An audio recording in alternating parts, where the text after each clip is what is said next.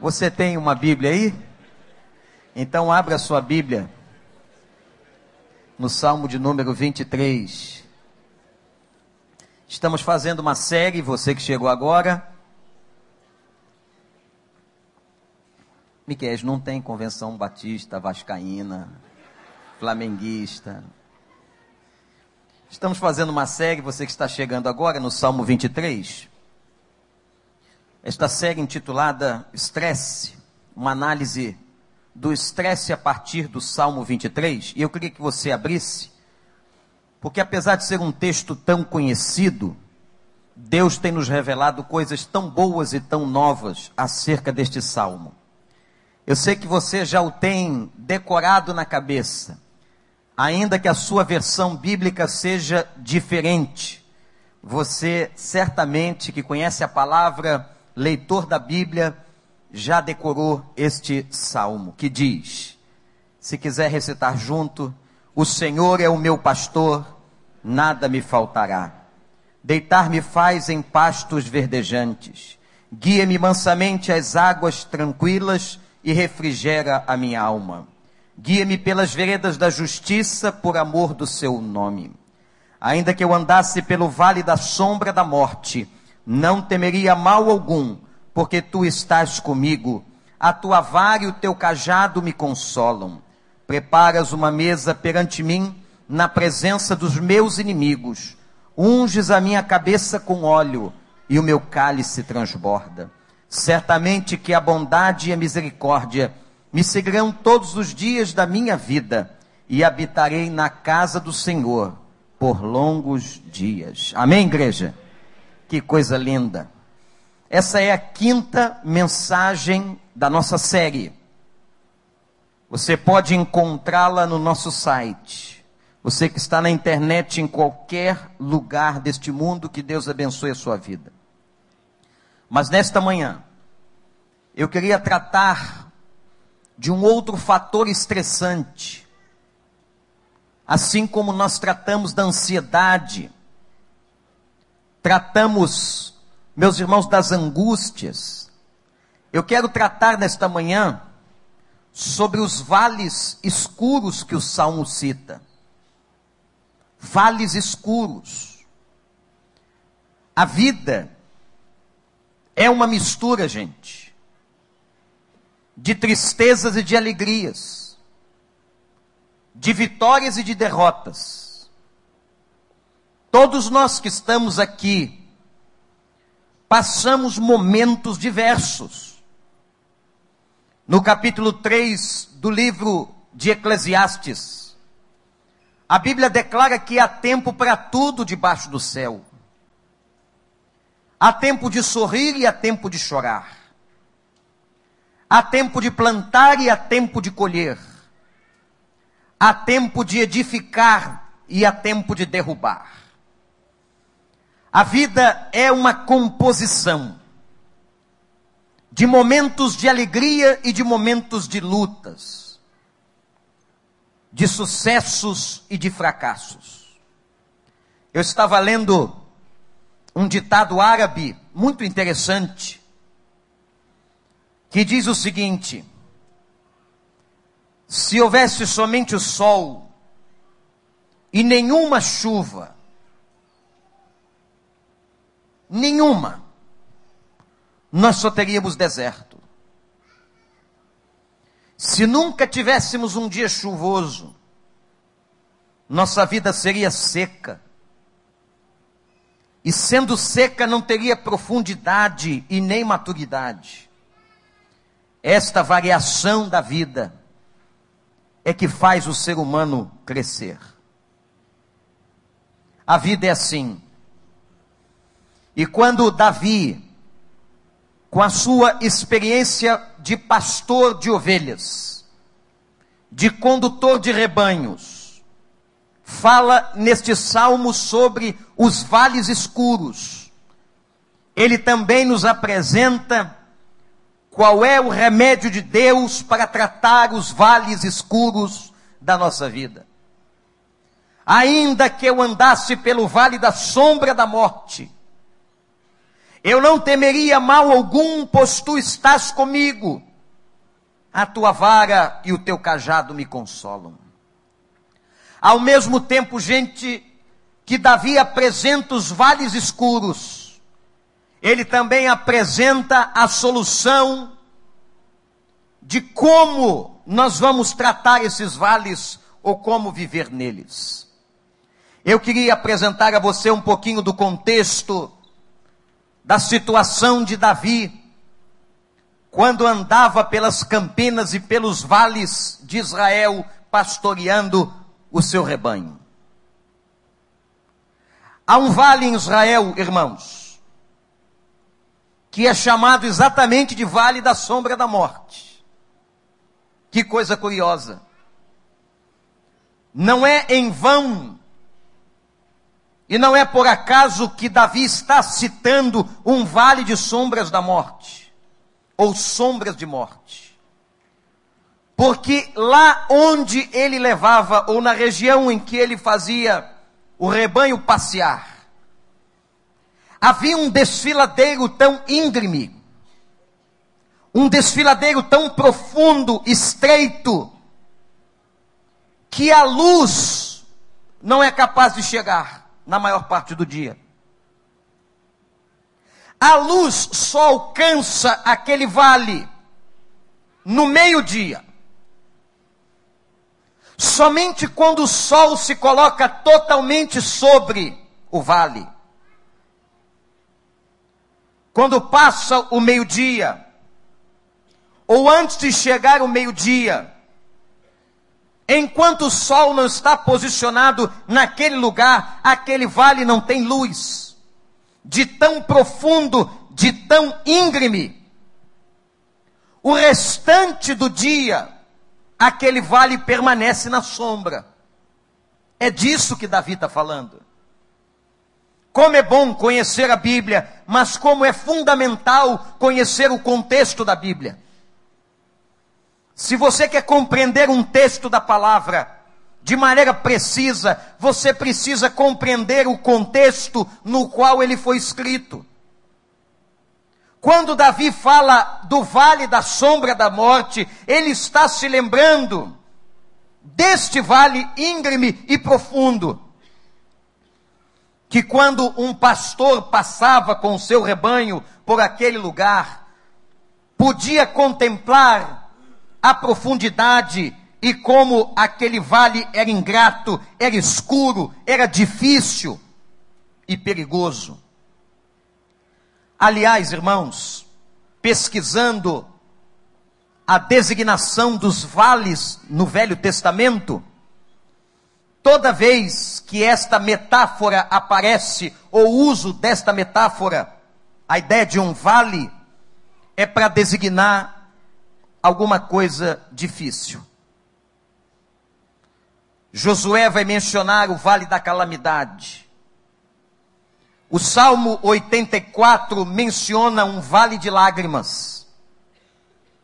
O profeta Oséias menciona o vale da aflição. No hebraico, o vale tem sempre uma designação a uma escuridão muito profunda. Falar de vale no Velho Testamento é falar de uma escuridão profunda de um lugar que está à sombra, de um lugar perigoso e de difícil acesso. É aqui que Davi vai comparar as nossas vidas, que vagueiam muitas vezes por vales. E é possível que você tenha entrado aqui hoje de manhã, nesta casa de oração, vivendo um desses vales. Talvez você esteja à sombra da morte. À sombra da morte num casamento. À sombra da morte, literalmente, por uma questão de saúde física, psicológica. À sombra da morte por causa de um filho drogado, de uma questão tremenda que você está passando de aflição, de dor, A sombra da morte por uma falência na sua empresa, nos seus negócios. A sombra da morte porque alguém bateu na sua porta ou você checou a internet e viu um diagnóstico desfavorável. A sombra da morte por causa de uma notícia acerca de uma pessoa que você tanto amava e que está sofrendo. Meus irmãos, como a vida nos leva para os vales da sombra da morte. E é bem possível que hoje de manhã, sem que ninguém saiba aqui, sem que este pastor tenha qualquer conhecimento, é possível que um irmão, uma irmã, um visitante, alguém na internet, esteja vivendo o vale da sombra da morte, mas eu quero dizer a você que hoje de manhã o Espírito Santo de Deus tem uma mensagem para o seu coração. Tem uma mensagem nesse texto para nós. Eu quero começar a mostrar a você como lidar com os vales escuros. Há cinco aspectos ou cinco fatos a respeito dos vales. Então preste atenção. Como é que a gente lida ou deve lidar com os vales escuros? Primeiro, lembre-se que os vales são inevitáveis. Há vales, meus irmãos, que nós entramos ou que nós caímos que não tem nada a ver com a vida e com as sementes que nós plantamos. Porque eu tenho dito reiteradamente que há coisas na vida, e é bíblico, que você plantou, vai colher. Mas há coisas que você colhe e não planta. Os vales são inevitáveis. Talvez você esteja saindo de um vale ou esteja vivendo em um vale, ou quem sabe você entrará num vale. Mas eu quero dizer a você que haverá tempo de frustração e de estresse. Os vales nos estressam. Os vales escuros nos trazem agonia, os vales nos machucam. Os vales nos desmotivam os vales nos deprimem. Mas a primeira coisa que você precisa fazer, encarando o problema de frente, seja ele qual for, seja ele o tamanho que tiver, é que vales são inevitáveis. Segundo, os vales são imprevisíveis. Não é possível planejar um vale. Ninguém agenda um vale. Os vales surgem na nossa vida inesperadamente. Eu nunca vi, gente, ninguém dizer assim: essa doença veio na hora certa. Essa falência estava no meu planejamento. Essa traição estava na minha perspectiva. Não. Os vales chegam de maneira inesperada. O profeta Jeremias, capítulo 4, vai dizer: um desastre depois do outro, num instante, as minhas tendas foram destruídas. Ele não esperava. Ele não esperava por aquela dor, não esperava por aquela notícia, os vales nos pegam de surpresa. Terceira coisa que você precisa saber sobre os vales escuros: eles são imparciais. Que interessante. Eles são imparciais, portanto, ninguém está imune a um vale. Você pode ter o dinheiro que tiver, você pode ser rico, pode ser pobre, pode morar aqui, pode morar noutra cidade, noutro país. Você pode ter um bom carro ou não, andar de metrô, ser bem sucedido, ser famoso ou não. Os vales não escolhem pessoas. Os vales são uma realidade. Ninguém, gente, preste atenção, olhe para mim agora. Ninguém tem isenção de dor e sofrimento. Ninguém. Nenhum de nós está isento dos vales da sombra da morte. Temos a tendência, quando a gente está passando por um vale, atenção aí, você que está passando por um vale, nós temos a tendência de acharmos que aquilo só acontece com a gente. Que aquilo é só você que está passando. Parece até torcedor do Botafogo. Tem uma frase, quem gosta de futebol diz assim: essas coisas só acontecem ao Botafogo. Na é verdade, não. Mas tem horas que a gente está passando uma luta e a gente tem a sensação que aquilo só acontece com a gente, que nós somos as únicas vítimas. E sabe o que a Bíblia diz? Que há irmãos, atenção, há irmãos que nesta hora estão passando os mesmos sofrimentos que cada um de nós. Inclusive, irmãos que estão passando sofrimentos maiores e muito maiores. Há irmãos que estão em situações muito piores do que a sua situação. Você não é a única vítima. Os vales atingem a todos. Não adianta você pensar, por que comigo? Por que que foi comigo? Foi Jesus que no Sermão da Montanha, numa frase espetacular sobre a vida, afirmou que o sol brilha para justos e para injustos. A chuva também vem para todos. Você ainda não chegou no céu. E se nós ainda não chegamos no céu, no mundo teremos aflições. Mas tenham bom ânimo, porque eu venci o mundo, disse Jesus. Outro aspecto, quarto aspecto que eu quero lhe chamar a atenção sobre os vales. Estão anotando aí? Primeiro, vales são inevitáveis. Repete comigo: vales são inevitáveis. Segundo, vales são imprevisíveis. Repete, vales são imprevisíveis. Terceiro, vales são imparciais. E o quarto, os vales são temporários. Aleluia.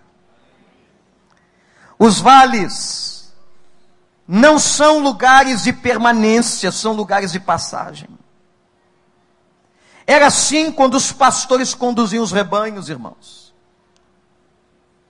Eles conduziam os rebanhos andando pelas campinas, em algum momento, os rebanhos precisavam, as ovelhas precisavam passar por um lugar que era um vale da sombra da morte, mas daqui a pouco aquele vale passava e as ovelhas iam pastar em pastos verdejantes, em planícies, em lugares sólidos. Louvado seja Deus, porque vales são temporários. Quando Pedro foi escrever sua carta, no capítulo 1, versículo 6, ele diz assim: Ainda que por um pouco de tempo estejais entristecidos por todo tipo de provação. Anota isso aí, irmão. Grava no coração, ainda que por um pouco de tempo sejais entristecidos por todo tipo de provação. Os nossos sofrimentos não são para toda a vida. O que você está passando, meu irmão, anote aí, vai passar. O que você está passando vai passar. O vale que você está passando, onde você está sofrendo, onde há sombra da morte, isso vai passar na sua vida, em nome de Jesus. Isso não é palavra ou confissão positiva, isso é Bíblia, isso é realidade, isso é palavra de Deus. O quinto aspecto, e esse eu acho tão interessante, é que os vales, irmãos, não são acidentais. Sabe o que eu quero dizer com isso? Ninguém chega num vale por acidente, se for crente. Eu caí aqui. Eu entrei nessa situação? Não. Se você é crente, há uma palavra de Paulo na sua carta teológica e profunda aos Romanos que diz assim: todas as coisas, todas, todas as coisas cooperam para o bem daqueles que amam a Deus. Ele não diz que é para todos, ele diz que é para aqueles que amam a Deus e foram chamados pelo seu decreto todas as coisas na sua vida, os vales que você está passando, a escuridão, as lutas, o sofrimento, a tristeza, as dores que você passa hoje, todas as coisas cooperam para o seu bem, mesmo que você não as entenda. E é nesse vale, gente, que a gente vai tendo a fé provada e a gente vai amadurecendo. Eu tenho entendido que há uma coisa que precisa estar na nossa cabeça. A nossa vida tá, está debaixo do controle de Deus. Sim ou não? Sim ou não? Ou isso é verdade para você, ou você vai viver em crise. Ou você tem fé e confia que Deus está no controle. Ou você tem fé e confia que Ele está na sua frente, que Ele é o seu pastor, que as promessas de Deus não falham, porque Deus não mente. Ou você confia nisso, ou você vai ficar desesperado, desiludido e perdido. Nós temos que ter a vida debaixo do controle do soberano. O Senhor é o meu pastor, esta é a afirmação, Ele é o pastor. Ele é o meu guia, como nós vimos na semana passada, Ele é aquele que vai à minha frente. Portanto, gente, se Ele é o pastor, se o seu Espírito habita em nós, se nossas vidas estão nas mãos dEle, os vales da sombra da morte não são acidentais. E sabe por que, que Ele lapida a gente nesses vales? Que Deus está mais interessado na sua santidade do que no seu conforto. Deus está mais interessado em que você seja lapidado como um diamante, que vai sendo lapidado até chegar à sua beleza máxima, à sua essência. É por isso que ele nos lapida. É por isso que ele vai tirando a casca grossa. É por isso que ele vai trabalhando a gente. Ele está interessado na nossa santidade, na nossa semelhança com Cristo. E ele vai permitindo que, se necessário for, ele deixa que nós passemos pelos vales. Porque Jesus passou. A carta aos Hebreus vai dizer que Jesus, anote isso, passou por todo tipo de sofrimento. Todo. O que o texto declara é que não há um tipo de sofrimento e de prova que ele não tenha passado. Jesus experimentou o que era e o que é ser humano. Ele era 100% homem. E aqui está o milagre, e era 100% Deus. O Verbo se fez carne e habitou entre nós. Ele passou todo tipo de sofrimento. Ele conhece. Foi por isso que ele veio. Ele veio experimentar o que é ser gente. E por isso que Deus deixa você passar por muitos vales. Eu queria que você considerasse essas cinco verdades sobre os vales. Anotou aí? Vamos lembrar? Primeira, os vales são inevitáveis. Segundo, os vales são imprevisíveis. Terceiro, os vales são imparciais. Quarto, os vales são temporários. E quinto, os vales não são acidentais. Amém ou não? Dá um amém quem está acordado aí, em nome de Jesus. Isso, melhorou. Segunda coisa. O que eu faço, pastor? Quando eu passo pelo vale da sombra da morte. Nós já soubemos aqui pelo menos cinco realidades sobre os vales, mas quando a gente está no meio do vale, gente, quando nós estamos ali dentro da fogueira, na crise, e aí?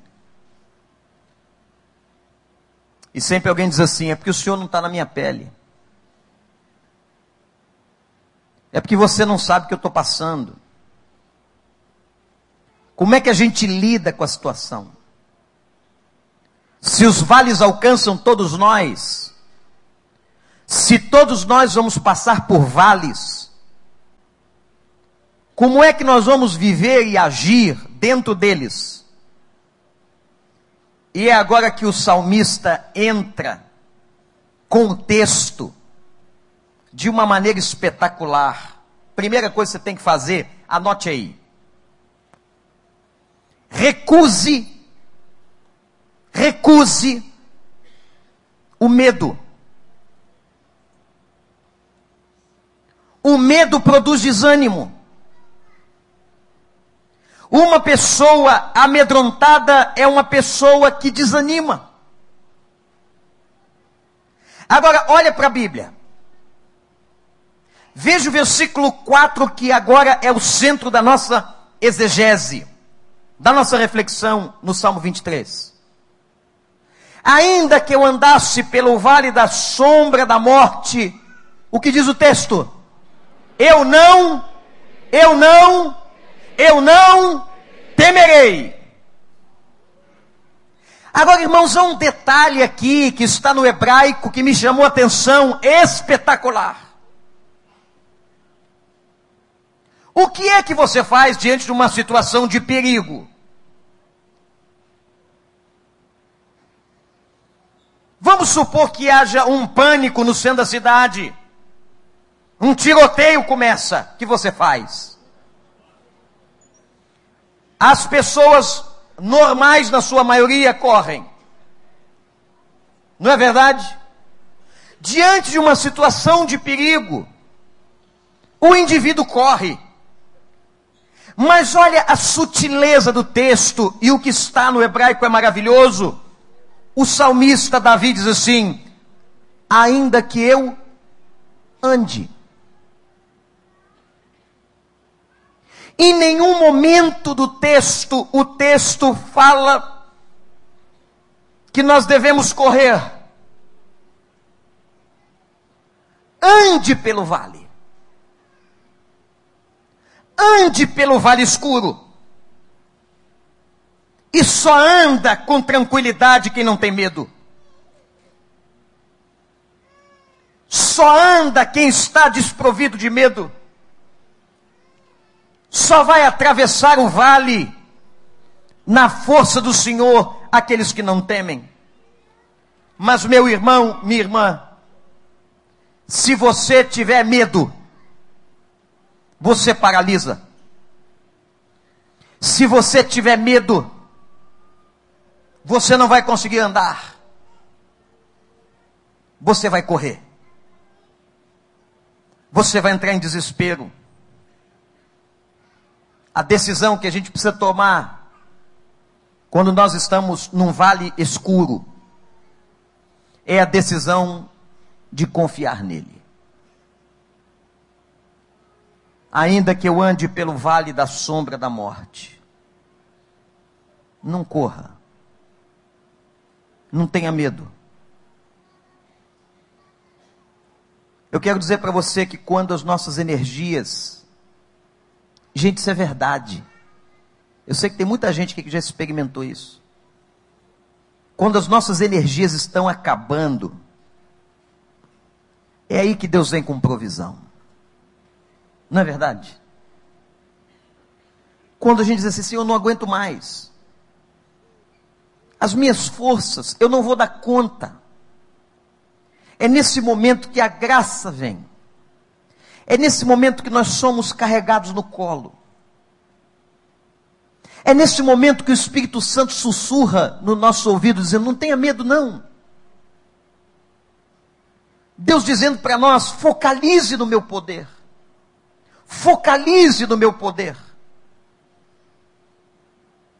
Nós temos dois ou duas direções de foco. Ou eu focalizo o problema, o vale escuro, ou eu focalizo o poder de Deus. O desafio que Davi traz no Salmo 23 é focalize no poder de Deus. Ainda que eu andasse pelo vale de sombra da morte, eu não terei medo.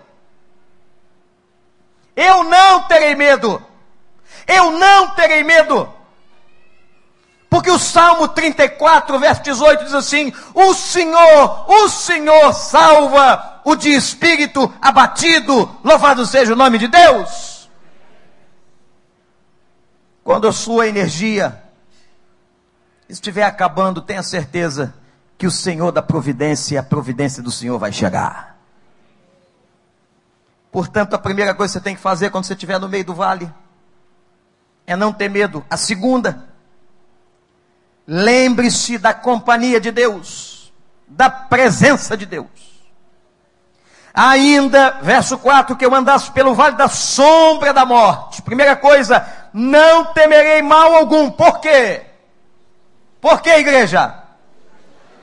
Porque tu estás comigo. Ele não só nos dá força, isso é que é lindo mas ele está presente. Eu me lembro de uma história de um rapaz que conheci. O rapaz estava fora do país, numa situação muito difícil, precisando de dinheiro, havia entrado numa circunstância inesperada e ele escreve uma carta para o pai. O pai era um homem bem sucedido. E um pai, por mais que saiba que o filho cometeu erros, ele não vai deixar seu filho perecer. Ele vai fazer alguma coisa. E o pai então socorreu aquele filho que estava num outro país, numa circunstância difícil. Mas interessante, gente, o que aconteceu de madrugada. O Espírito de Deus incomodou aquele homem que era crente. E o Espírito de Deus disse no ouvido daquele pai, que não conseguia dormir se lembrando, se lembrando das noites em que ele embalou aquele bebê, que agora era um homem, mas que estava sofrendo em uma outra nação, o Espírito Santo disse assim: Ele não quer somente o seu dinheiro. Ele não quer somente o seu dinheiro. E quando amanheceu, aquele homem dirigiu-se a uma agência de viagem, comprou uma passagem e foi. Ele chegou primeiro do que o dinheiro porque o tempo da compensação bancária levava alguns dias úteis. E quando ele bate na porta da casa, quando seu filho o vê, ele pula no pescoço do pai, desesperadamente, chorando e cheio de alegria. E o pai disse assim: Filho, o papai já mandou o dinheiro para você. E o menino disse: Pai, eu não preciso mais do dinheiro. Eu tenho o Senhor. Eu tenho a Sua presença. Que bom ver o Senhor dentro da minha casa. Que bom sentir o meu Pai do meu lado. Essa é uma história real Gente, Deus só. Deus não somente nos dá ou nos abençoa com coisas, mas o Senhor é presente. Ele está presente do teu lado na tua vida, você acredita nisso? O Senhor está comigo. Ainda que eu andasse pelo vale da sombra da morte, eu não temerei mal algum, porque, igreja? Porque tu, porque tu, porque o Senhor está conosco, louvado seja o nome dEle. E aqui me chama a atenção, quando Isaías diz no capítulo 43, quando passares, vejam, palavra profética, escuta isso, abre o coração, abre o ouvido da alma. Quando passares por águas profundas, elas não te cobrirão. E quando passares pelo fogo, as chamas não te queimarão, porque eu estarei contigo. Você quer ver uma coisa interessante aqui? A partir do versículo 4? Anote aí. Olha a beleza da Bíblia. Até o versículo 4. Anote, até o versículo 4. O salmista Davi está usando os pronomes pessoais na terceira pessoa do singular. Ele, ele, ele, ele, ele é o meu pastor. Ele, a partir do versículo 4, ele muda o pronome para a segunda pessoa do singular. Sabe o que isso significa? Você que conhece Bíblia e percebe a beleza do português, que ele estava falando de alguém, agora ele está falando com alguém. Até o versículo 4, Deus é o objeto de quem Davi estava falando, mas a partir do versículo 4, ele está falando com Deus. Agora ele não está falando mais a respeito de Deus. E agora ele está dizendo assim: Tu estás comigo, a tua vara e o teu cajado me consolam. Gente, como é que os vales, e veja que lindo, lindo, os vales nos colocam face a face com Deus. São os vales, e por causa dos vales que Davi passou a falar direto com Deus o seu salmo agora não é um salmo apenas em que ele falava de Deus, ele agora passa a falar com Deus. Os vales são assim. A gente fala de Deus, fala de Deus, fala de Deus, mas quando a gente entra num vale da sombra da morte, quando a gente entra num vale escuro, o que, que a gente faz, gente? Hein? Nós vamos para o joelho falar com Ele. Não adianta ficar teologizando, não adianta ficar falando de Deus, não adianta ficar falando da doutrina. Quando a gente está num aperto, quando as coisas estão difíceis, aí nós começamos a falar com Ele, é a chorar na presença dEle, é dobrar os joelhos diante dEle. Os vales têm esta propriedade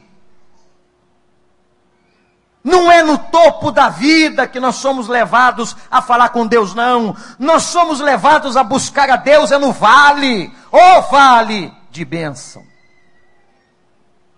Ainda que um vale doloroso, ainda que um vale difícil, ainda que um vale de lágrimas, no fundo, no fundo, igreja, é vale de bênção. Porque tu estás comigo. Não é no topo da vida Agora você precisa confiar. Terceira coisa importante aqui é a confiança na proteção e na direção de Deus quando ele fala da vara e do cajado. Eu quero agora falar sobre a vara e o cajado que consolam. Duas ferramentas básicas de um pastor: uma vara e um cajado. Todo pastor andava com uma vara e com um cajado. Por quê? Olha o cajado aí. Vou primeiro falar da vara, mas pode deixar a imagem do cajado aí. O outro estava mais bonito. Isso, cajado deitado mais perto aí. Deixa ele aí. Isso é um cajado. Tem pastor em algumas igrejas mais antigas que quando assumiam o pastorado da igreja, a igreja comprava um cajado desse, ou mandava fazer, e entregava na mão dele. Eu não recebi esse negócio, mas estou pensando em comprar. Isso tem uma utilidade, vocês não têm ideia. Isso aí é para a gente aplicar em ovelha. A vara tinha cerca de um metro, imagina, uma vara de um metro. E ela, ela tinha uma, uma expressão meio que pontiaguda, ainda que não fosse, mas ela intimidava. O que é que o pastor fazia com a vara? Defendia a ovelha. A vara do pastor defende. Quando vinham os animais para atacar o rebanho, sabe qual eram? Ou qual era a ovelha que os lobos mais gostavam? Olhe para mim. Eram as ovelhas afastadas do rebanho. Fica em casa dormindo domingo. Fica longe da igreja de Deus, igreja que Deus criou para a honra e glória do seu nome. Fica longe. Fica achando que você pode ser crente pelo rádio. Fica achando que você pode se alimentar com mensagem da televisão e às vezes um monte de bobagem que se prega. Fica achando que é tudo igual. Não precisa ter sua igreja, não. Fica igual um macaco pulando de galho em galho. As ovelhas que os lobos mais gostam são aquelas que se afastam do rebanho. Elas dão bobeira. Se afasta um pouquinho, fica comendo capim, distrai, e o lobo vem. O lobo mau. E está cheio de lobo mau por aí para destruir sua vida. A Bíblia diz que o diabo, nosso adversário, anda bramando como leão, buscando, buscando a ovelha que ele possa tragar. Ele fica procurando, cadê? E quando ele vê a ovelha sozinha, é mais fácil. Porque é óbvio que juntos nós somos melhores. Amém, gente? Juntos nós somos mais fortes. Há uma passagem da Bíblia que diz que o cordão de três dobras é muito mais difícil de ser partido. Se nós estivermos unidos de coração, de mente, no Senhor, é muito mais difícil sermos vencidos, mas se estivermos sozinhos, isolados, longe da igreja de Deus, do povo de Deus, da casa de oração, nós seremos ovelhas mais suscetíveis. E quando o pastor via que uma ovelha ia ser atacada, ele partia para cima com a vara, ele usava a vara, ele entrava com a vara naquela pessoa, ou naquele indivíduo, ou naquele animal, ou batia sobre ele para que espantasse, porque haviam ladrões de ovelhas. Não era só animais que ameaçavam, interessante isso. Tinha pastor ladrão que roubava ovelha. Que negócio esquisito esse do Salmo 23. O pastor, em vez de comprar a ovelha para ele, estou falando lá do rebanho de Israel. Ou em vez de ele trabalhar, fazer a ovelha procriar, não, ele está preocupado com o rebanho do outro. Naquela época era a mesma coisa. Isso é coisa velha de gente que quer crescer com a ovelha dos outros. Graças a Deus, desde que aqui começamos, eu tenho uma prática de púlpito, testemunhada por todos. Quando eu pergunto, tem alguém visitando a igreja que é de outra congregação? Eu digo assim: leve um abraço para o seu pastor. Já ouviu isso? Eu não posso dizer à pessoa, não, vem para cá que aqui é muito melhor. Isso é coisa de devorador. Isso não é ético. Isso não é digno. O perfil dos três reis vai nos ensinar uma coisa muito interessante. Você quer sair de uma igreja, saia só. E se você vai plantar uma obra, plante visando a salvação de pessoas. Esse é um problema ético muito sério nos dias de hoje. Não é verdade, pastor Hamilton? Está ali manendo a cabeça porque a gente sabe como é que a gente às vezes sofre com esse tipo de pastoreio devorador, que vai geralmente em cima das ovelhas imaturas, ovelhas novas, cometendo os mais diferentes pecados com o objetivo apenas de roubar as ovelhas do outro aprisco. O único que tem ovelha fora do aprisco, daquele aprisco, é Jesus. Ele diz assim: Eu tenho ovelha onde eu quiser. Ele tem ovelha desse e de qualquer aprisco, aprisco que for dele. E o cajado? Cadê? Eu sumiu com o cajado. Bota o cajado aí de novo, rapaz. Sumiu o cajado. Roubaram o cajado, levaram a ovelha e o cajado junto. Aí o cajado. Vi que é uma, uma espécie de argola, de arco na ponta do cajado, era um bastão, é esse bastão aí arredondado. A vara machucava pela forma dela, o cajado não. Só se sentasse na cabeça da ovelha, mas o cajado não era para isso. Sabe para que era esse cajado? Porque ele era desse formato? Ele era uma espécie de extensão do braço do pastor. Olha para o braço do pastor. É curto, não é? Se eu chamar um cara de dois metros aqui, é mais um pedacinho de osso. Mais nada. E a ovelha está lá. O, o, o cajado é uma maneira do pastor puxar a ovelha. O cajado era uma forma de guia. Ele puxava, ele tinha uma habilidade, ele puxava pelo pescoço e colocava ela de novo. Só pastor faz isso. Você não sabe manejar um cajado. Eu não sei manejar um cajado no campo, mas os caras tinham habilidade, eu já vi os caras manejando o cajado. Gente, é um negócio espetacular, um negócio grande, era grandão. Eles usavam até para apoiar, mas quando eles tinham que laçar a ovelha distante, eles manejam numa rapidez e trazem a ovelha de volta no, no caminho. Vocês estão entendendo Davi agora?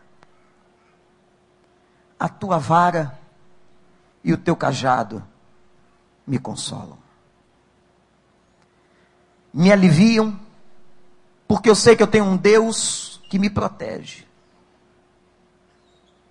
Eu sei que eu tenho um Deus que se vier o inimigo, que se vier o lobo, que se vier aquele que quer me machucar, ele vai me proteger. Eu quero dizer a você que você saia nesta manhã daqui com esta certeza, meu irmão, irmã, Deus protege você.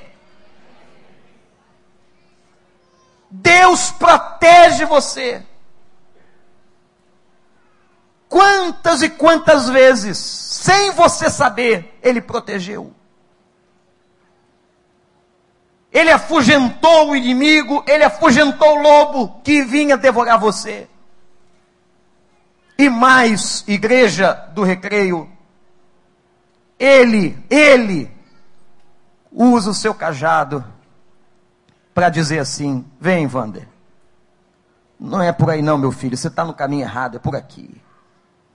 Vem Paulo, vem Marcos, vem Ana, vem Maria, vem José, vem, vem, não é e não o caminho, a trilha do bom pasto está aqui. Eu vou te guiar pelas veredas da justiça. Eu quero terminar a nossa quinta palavra no Salmo 23 e hoje nós ficamos bem no versículo 4. Hoje à noite eu vou encerrar essa série. Mas tem aí que dá saudade na gente, né? Que é tanta beleza que a gente podia repeti-la algumas vezes. Mas aqui no versículo 4 diz assim: A tua vara e o teu cajado me consolam, ou na NVI, me protegem. E nos protege de quê? Do vale da sombra da morte. Eu quero terminar fazendo uma alusão à palavra sombra, ou ao significado das sombras, que nos amedrontam.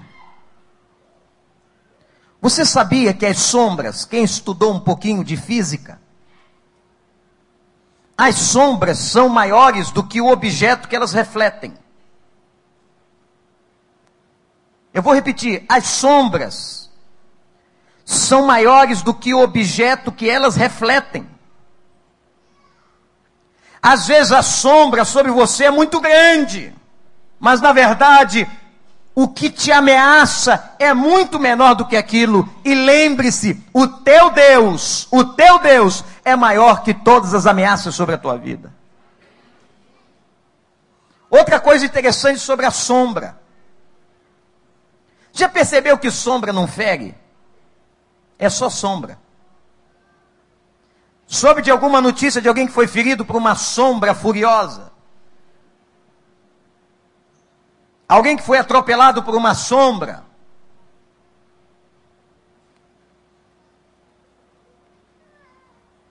E o detalhe interessante sobre as sombras, você sabe por que, que é a sombra? Só existe sombra porque em algum lugar tem luz. Que interessante. Pode vir, pode vir a sombra da morte, mas em algum lugar perto de nós está a luz do mundo, Jesus, o nosso Senhor. Jesus é a luz. Não olhe para as sombras. A grande diferença, irmãos, da vida cristã para a vida de uma outra pessoa que não tenha Cristo, não é a presença dos vales, mas é a presença do pastor. Sabe qual é a diferença da vida de um crente para um não crente? Os dois passam vales da sombra da morte, mas somente o que confia, o crente que crê em Deus, tem um pastor e pode dizer: O Senhor é o meu pastor. Para você entender, eu me lembro daquela história do menino que perdeu sua mãe com cinco anos de idade. Vai o cortejo à frente o caixão levando o corpo, e atrás os familiares, os amigos, e logo na frente da fila estava o pai e o menino de cinco anos. E criança tem umas tiradas. Ele olhou e disse: Pai, mamãe morreu. Naquele momento em que ele diz ao pai: Mamãe morreu, um grande caminhão passa ao lado, projetando uma sombra sobre o caixão. E o pai crente responde ao filho: Não, filho, a mamãe só está passando no vale da sombra da morte. Mas não temas, não tenha medo de mal algum, porque sua mãe está viva. Ela está nos braços do Pai. E um dia, filho, eu e você vamos para lá também. É só vale da sombra da morte. Aquele que está em Cristo não conhecerá a morte eterna, porque já tem a vida eterna. O vale vai passar. Vales não são para sempre. Os vales podem vir inesperadamente, mas graças a Deus, pelo pastor que está conosco durante a jornada pelo vale, que a sua vara e o seu cajado nos consolam. E essa noite, vocês vão ver que além do consolo, da proteção da vara e do cajado, ele vai preparar uma mesa, um banquete para todos nós. Você pode orar? Eu queria que você agora agradecesse a Deus. Por mais difícil que possa parecer, agradeça a Deus pelos vales. Porque nós aprendemos aqui que os vales não são sem propósito. Pergunte a Deus, Pai, qual é o propósito que o Senhor tem para a minha vida ao passar por este vale? Qual é o propósito, Senhor? Qual é o objetivo? Por que, que o Senhor permitiu, me lapida, me ensina? E agradeça a Deus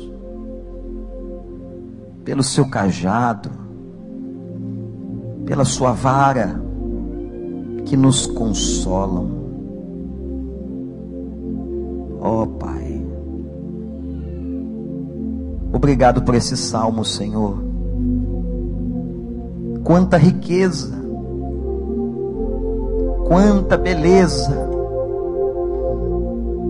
E nesta manhã, Senhor,